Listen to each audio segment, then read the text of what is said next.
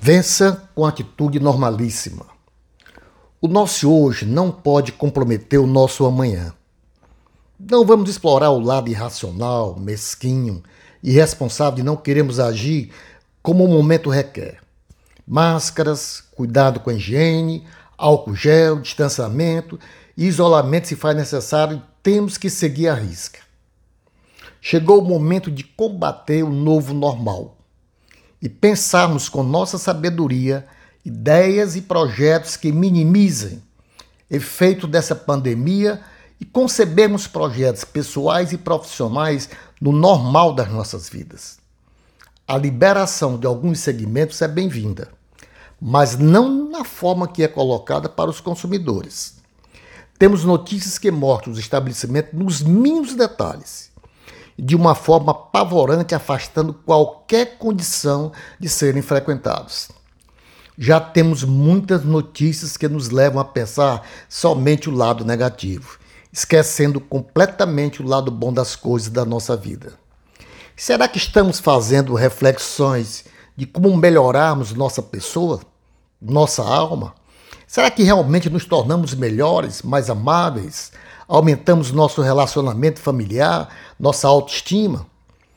Não é fácil falar no novo, arraigado ao passado, como sair para trabalhar, ir a um restaurante, lazer, visitar um familiar, um amigo, viajar, fazer compras, praticar sua religião no templo e muito mais. Vamos esquecer a história do novo normal e começar a trabalhar cada dificuldade como normal nas empresas e nas nossas vidas. As empresas precisam se reinventar pela forte crise. É normal se reinventar, tem que se reinventar. Porque a crise é atuante no mundo todo. Pensar em colocar no mercado novos produtos, por exemplo, para suprir a necessidade do momento, na e pós-pandemia, e os serviços que obrigatoriamente devem ser prestados com o profissionalismo exigido. As startups que o digam. Apresentar serviços de maneira inteligente e profissional é fator de sobrevivência das empresas. Portanto, investir em áreas diferentes pode facilitar ganhar espaços em novos mercados. As restrições começam a diminuir. As empresas precisarão descobrir como operar de novas maneiras e agir. Em resumo, a resiliência, a capacidade de absorver um choque e sair dele melhor do que a concorrência. Será a chave para a sobrevivência e a prosperidade a longo prazo. Não estamos falando de empresas grandes, e sim das micros, pequenas, médias, grandes. Fazer o que tem que ser feito com o que se tem, ou seja, procurar o máximo ser diferente, criativo e inovador.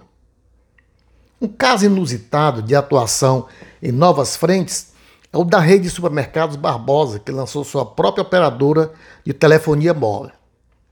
A empresa teve a ideia de analisar o comportamento de mais de 2 milhões de clientes que circulam pelas 30 lojas da rede no estado de São Paulo.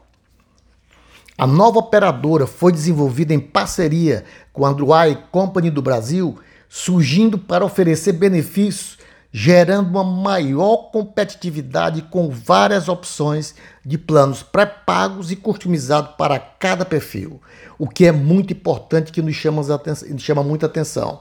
Customizados para cada perfil, está muito em voga.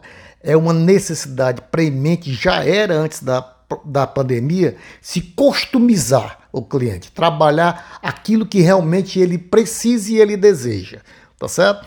Customizar, fazer diferente para cada um. Em junho, a empresa apresentou o projeto como fazendo parte do programa de fidelidade, o Clube 100% Barbosa, o que é muito difícil você criar uma fidelidade hoje em dia. Lançado em junho, a ideia surgiu diante do cenário atual de pandemia e da necessidade de as pessoas se manterem conectadas com familiares e amigos fisicamente distantes. Com o lançamento do mês de junho, em apenas uma semana de serviço, a rede registrou uma venda de 500 planos. E a expectativa é que 50 mil chips sejam vendidos até dezembro. O usuário pode fazer as recargas, acessar sua conta e ter acesso a seus dados de consumo pelo app Barbosa Chip, disponível para Android e iOS. Clientes de outras operadoras também podem fazer a portabilidade, desde que para o mesmo DDD. Muitas empresas se adaptaram, alcançando novos e significantes níveis de visibilidade, agilidade, produtividade e conectividade com seus clientes. Nós poderíamos dar aqui vários exemplos para vocês. Mas os principais varejistas aumentaram, estão aumentando suas capacidades de comércio eletrônico com resultados crescentes e com consistência. Sem volta, tendência.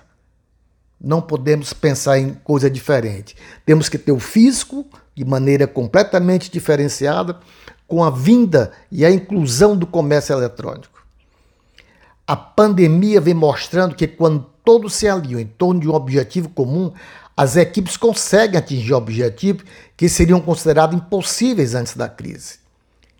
É possível que a transição para o próximo normal seja um processo de aceleração das tendências que se encontravam em andamento em muitos setores, com uma redução nas funções manuais e repetitivas e um acréscimo da necessidade pessoal com habilidades analíticas e técnicas.